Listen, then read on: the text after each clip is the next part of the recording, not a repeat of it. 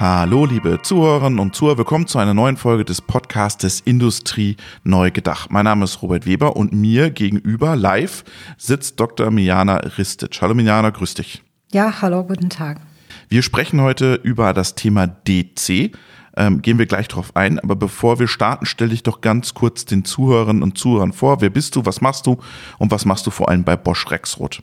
Also ich bin bei Bosch Rexroth im Bereich Technologie und Innovation. Unsere Kernaufgabe ist im Prinzip die neuen Technologien rechtzeitig zu identifizieren, sie auf die gewisse Relevanz in Expertenkreisen zu prüfen, das heißt Relevanz für unsere Geschäftsfelder und gegebenenfalls sie in die Produktentwicklungen oder Partnerprogramme zu überführen. Du bist also so ein Scout das ist so ein bisschen Technologie-Scouting, äh, was wir machen. Und Fokus meiner Tätigkeit liegt dann an systemischen Technologien. Das heißt, alles, was energieeffizient oder da, da, darunter fallen auch, auch DC-Netze oder zum Beispiel Simulationstechnik, Digital Twin und so weiter.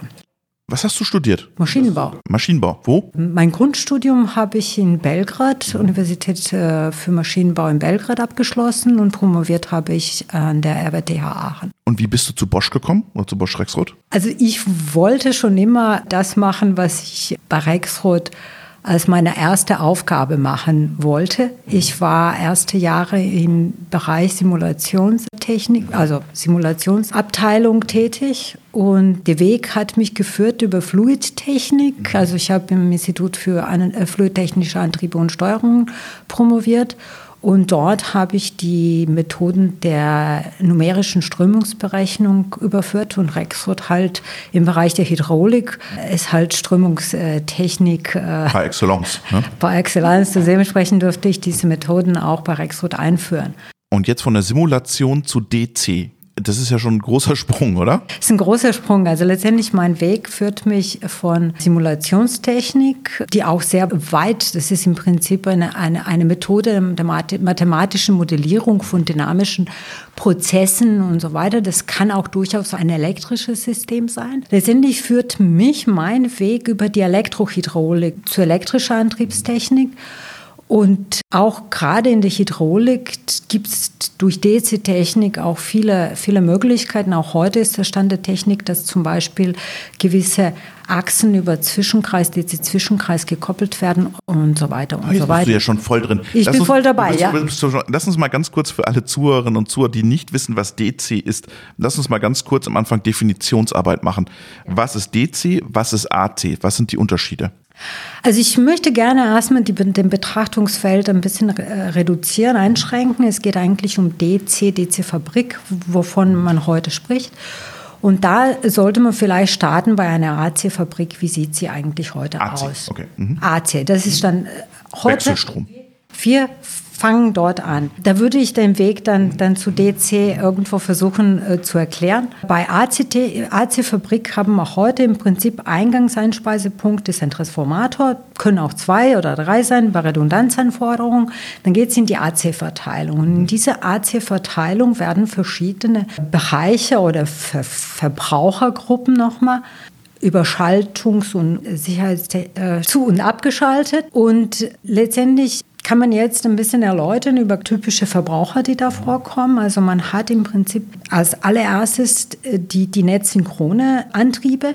Da sind zum Beispiel Motoren, die, die mit konstanten Drehzahl laufen und die betreiben gewisse Lüfter oder Pumpen oder auch Druckerzeugung für Hydraulik und Pneumatik. Dann gibt es drehzahlgeregelte Antriebe. Wenige noch? Gibt noch immer welche, die nicht drehzahlgeregelt sind in der Industrie? Drehzahlvariable. Ja, okay. Also es gibt Drehzahlvariable, die können Drehzahl geregelt, positionsgeregelt oder momentgeregelt sein. Und diese haben indirekte Umrichter sehr oft. Das heißt, es, die, die setzen sich aus einem Gleichrichter und einem Wechselrichter zusammen und dazwischen entsteht schon ein DC-Verbund, ein DC Zwischenkreis. Das heißt, DC begegnet uns schon heute in der Industrie. Da gehe ich jetzt mal weiter, was gibt es noch? Dann können innerhalb einer Maschine auch entstehen solche DC, lokale DC-Netze. Das heißt, diese variable, Drehzahlvariable Antriebe werden innerhalb von einem DC-Verbund innerhalb einer Maschine verbunden. Das hat gewisse Vorteile, das kann man nä näher erläutern später. Und dann gibt es durchaus viele Verbraucher, die sowieso auch DC-Versorgung benötigen. Das heißt, es gibt passive Lasten. Das sind zum Beispiel gewisse Wärmeheizhöfen oder Licht zum Beispiel auch gehört dazu. Dann die ganze Automatisierungstechnik, die bedarf auch einer 24 Volt DC-Versorgung. Und alle diese Geräte werden heute im Prinzip durch ein Gleich, Gleichrichter an, an diese AC-Versorgung angebunden.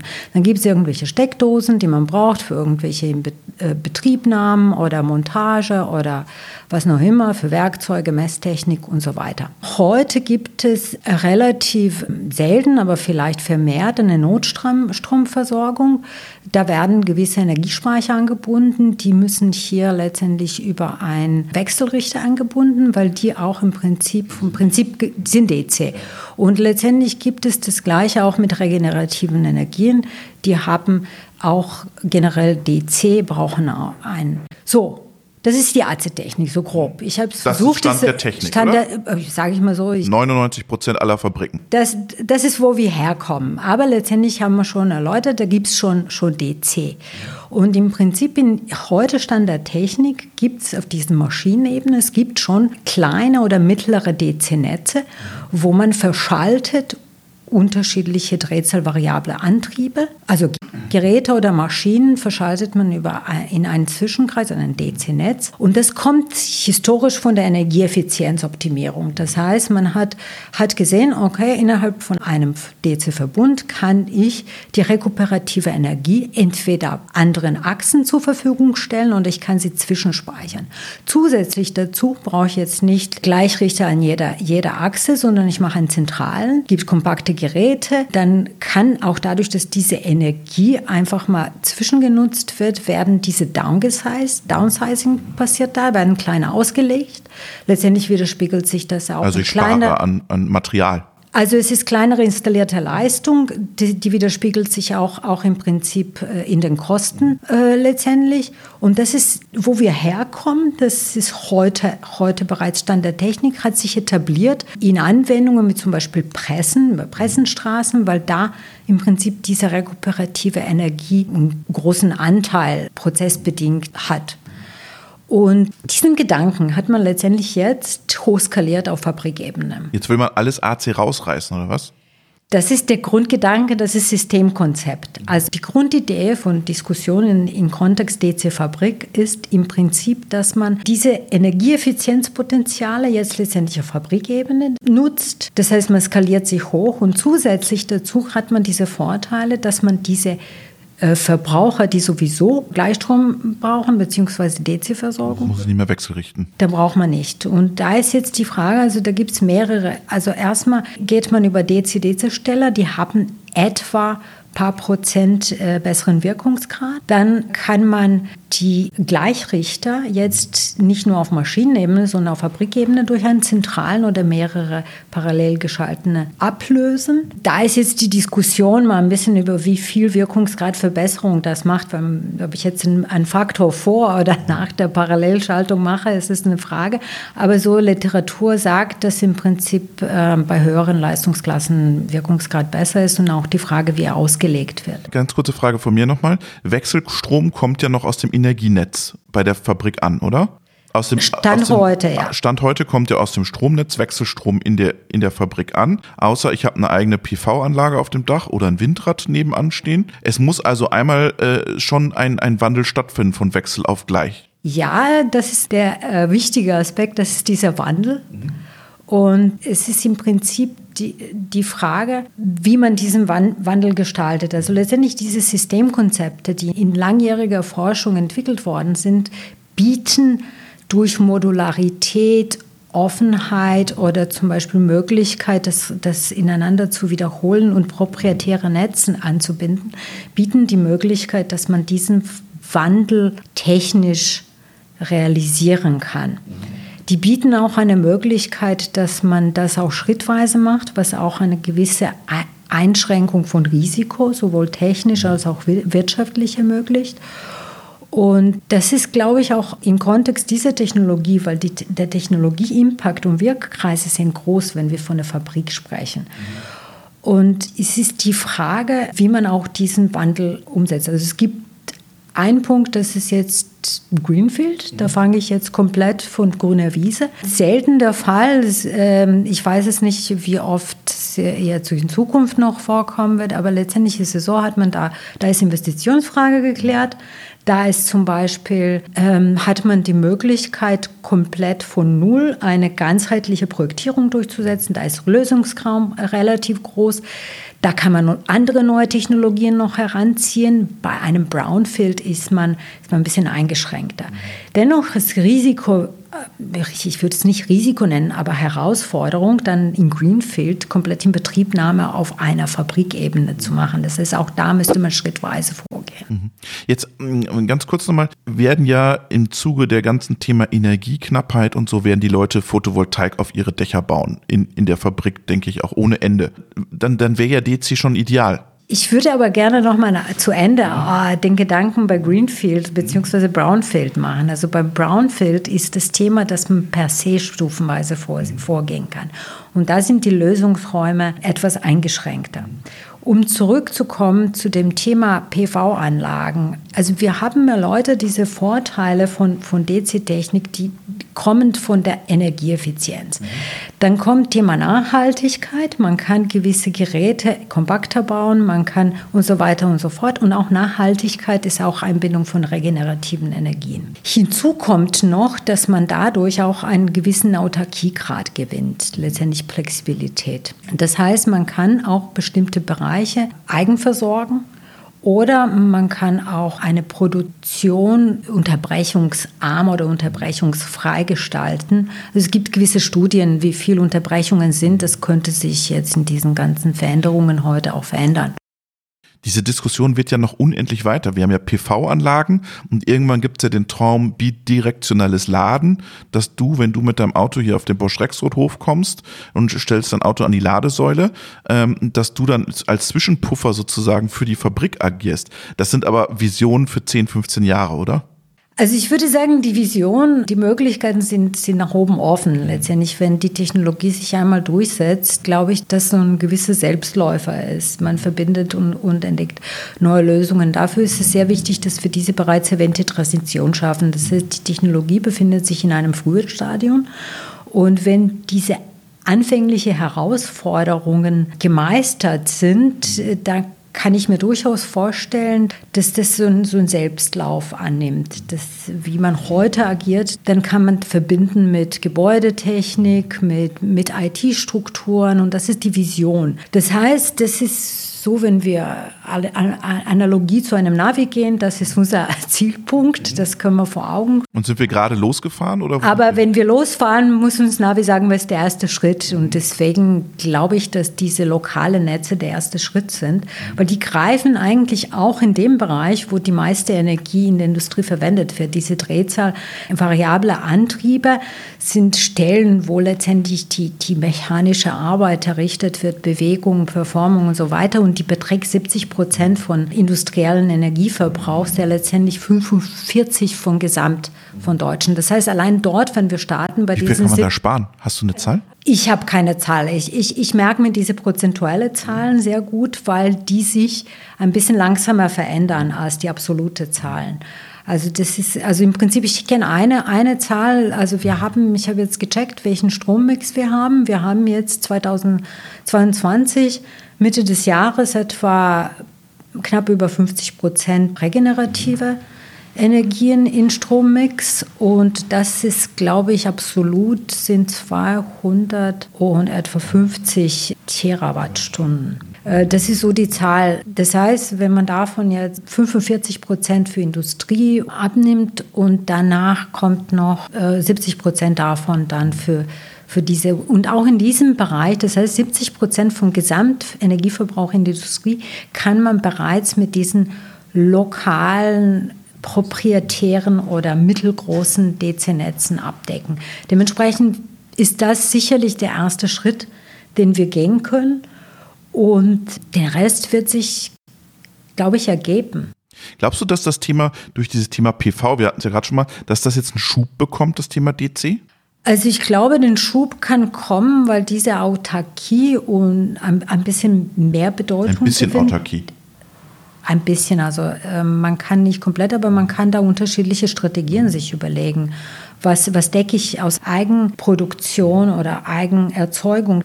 Man kann, wenn die Kosten im Prinzip im Vordergrund stehen, kann man immer noch überlegen, ob, ob man es zurückspeist oder ob man, also da gibt es verschiedene Peak Strategien. macht oder sowas. Man, man, man macht Peak Shaving, man kann erstmal Energiespeicher laden, man kann Anteile oder Subnetze nur aus, wenn man sagt, dass ein Subnetz äh, kritisch ist.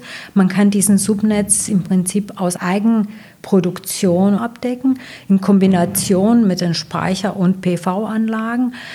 Also ich glaube, dass da kommen sehr stark diese Projektierung äh, äh, solcher Netze im Vordergrund, wo man dann spezifisch in, in, Gegebenheiten einer konkreten Produktion dann wirklich diese Strategie für Autarkie und Flexibilität sich überlegt.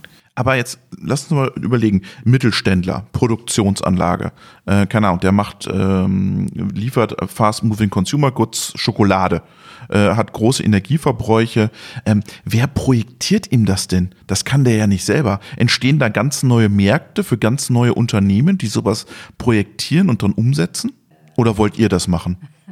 Das ist eine äh, Frage, die die, die generell man beantworten kann. Also das heißt, es ist jetzt die Frage, ob ein Bosch Rexroth das selber machen will. Die andere Frage ist, ob es auch wirklich mal spezialisierte Projektierungsbüro für sowas geben.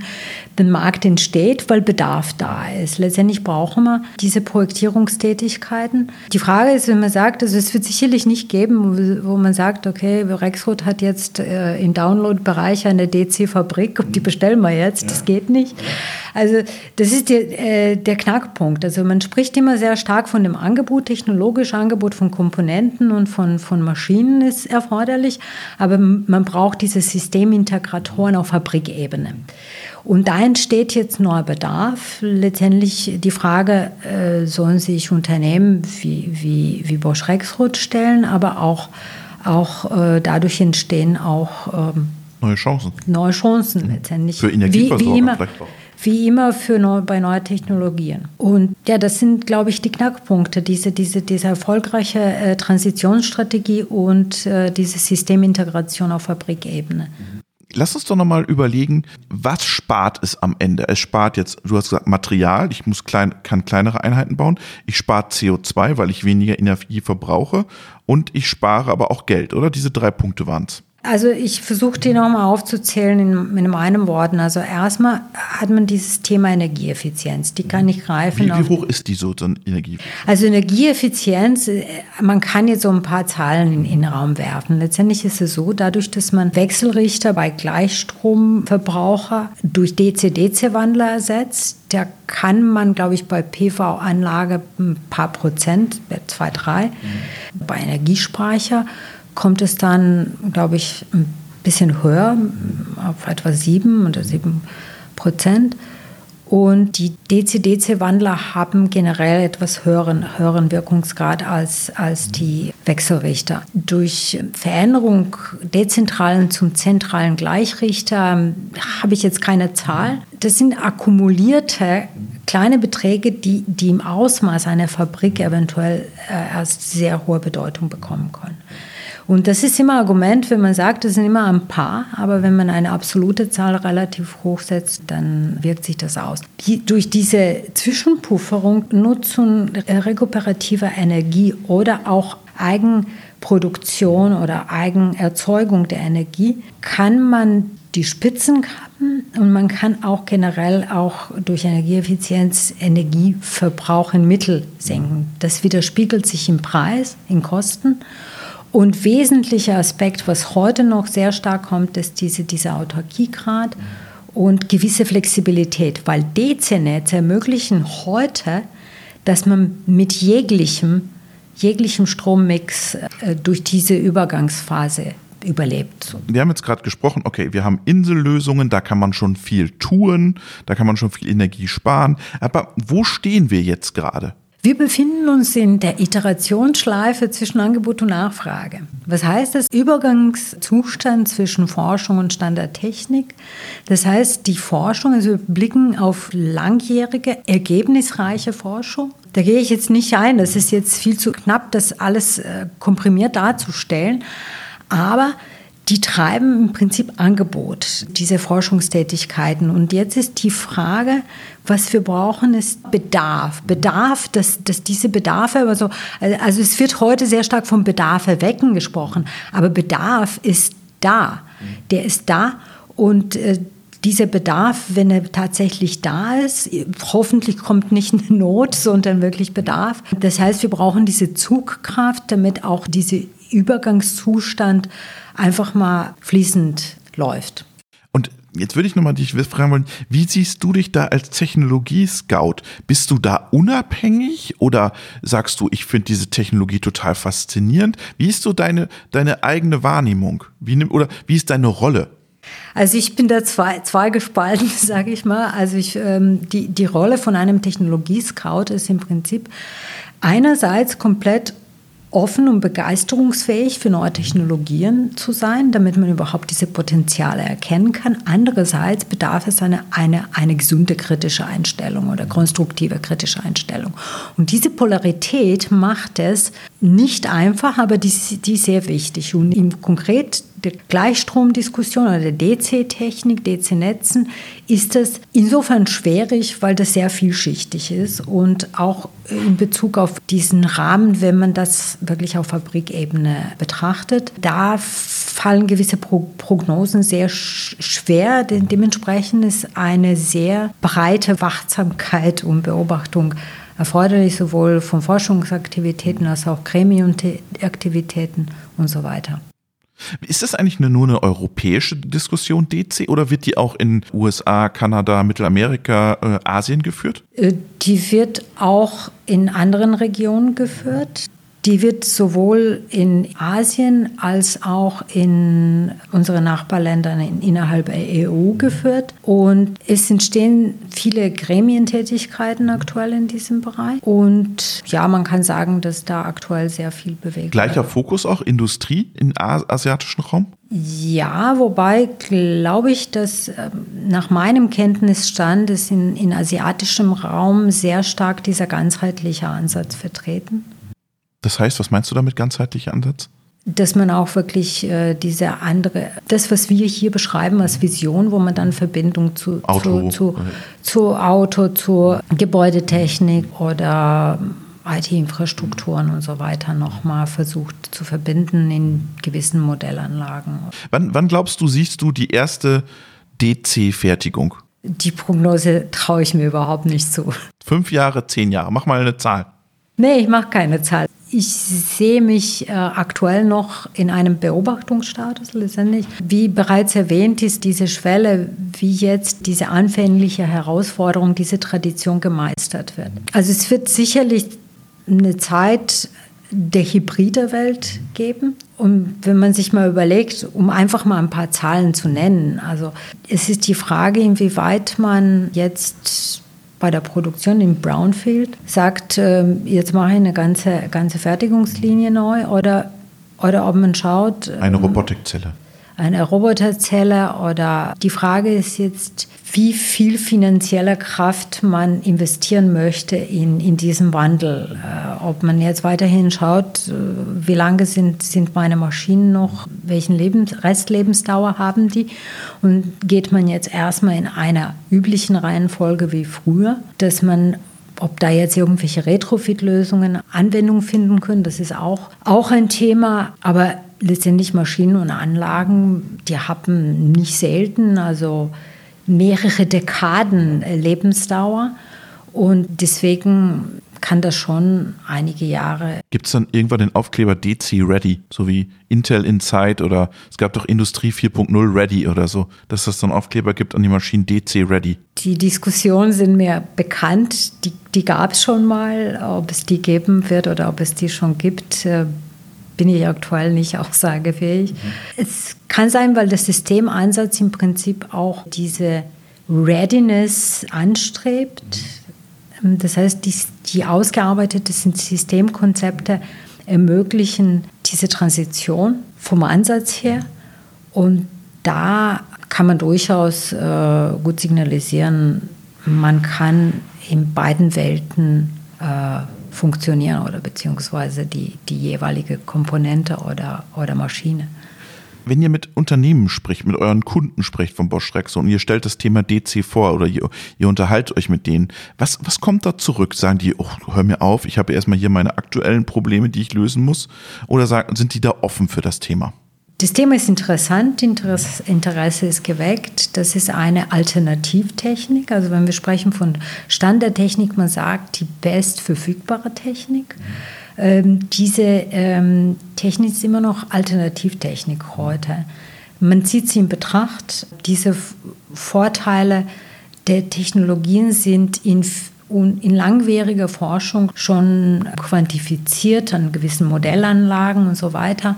Dementsprechend wird sie als Alternativtechnologie in Betracht gezogen. Also ich jetzt konkret über Kunden zu reden. Das sind jetzt bei uns die Frage in dieser Wertschöpfungskette, wer, wer steht mit dem Gesicht zu uns? Das ist meistens der Maschinenbauer. Und letztendlich Maschinenbauer kann diese lokale DC-Netze oder Anlagenbauer realisieren. Diese Nachfrage von einem Endnutzer, der Produzierer ist, kommt im Prinzip zu uns ein bisschen gefiltert oder in konkreter oder zumindest durch. Äh durch den OEM dann, oder? Der OEM, OEM sagt dann. Also das ist eine logische Kette, wie sich dann Bedarf letztendlich fortpflanzt äh, durch die Wertschöpfungskette. Wir drücken dir auf jeden Fall die Daumen, dass du als Technologiescout es trotzdem noch erlebst, dass eine DC Factory an den Start geht, auch wenn du dich noch nicht festlegen willst. Vielen Dank.